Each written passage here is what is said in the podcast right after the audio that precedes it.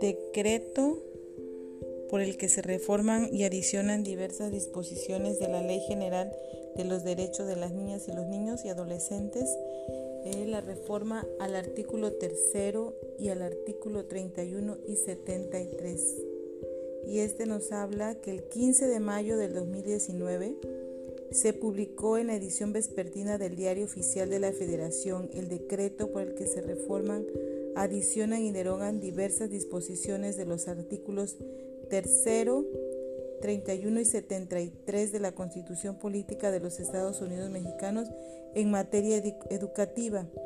El artículo tercero vigente dice que toda persona tiene derecho a la educación. El Estado, la Federación, Estados, ciudades de México y municipios impartirá y garantizará la educación inicial, preescolar, primaria, secundaria, media superior y superior. La educación inicial, preescolar, primaria y secundaria conforman la educación básica. Esta y la media superior serán obligatorias. La educación superior lo será en términos de la fracción 10 del presente artículo. La educación inicial es un derecho de la niñez y será responsabilidad del Estado concientizar sobre su importancia.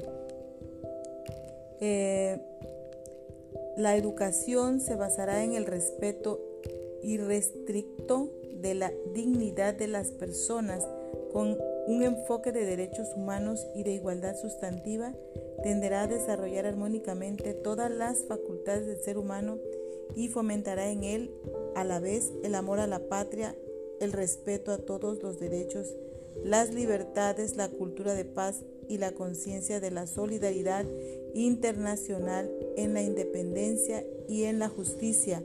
Promoverá la honestidad, los valores, la, mejora continua del proceso de enseñanza-aprendizaje. Los maestros y maestras son agentes fundamentales del proceso educativo y por tanto se reconoce su contribución a la transformación social.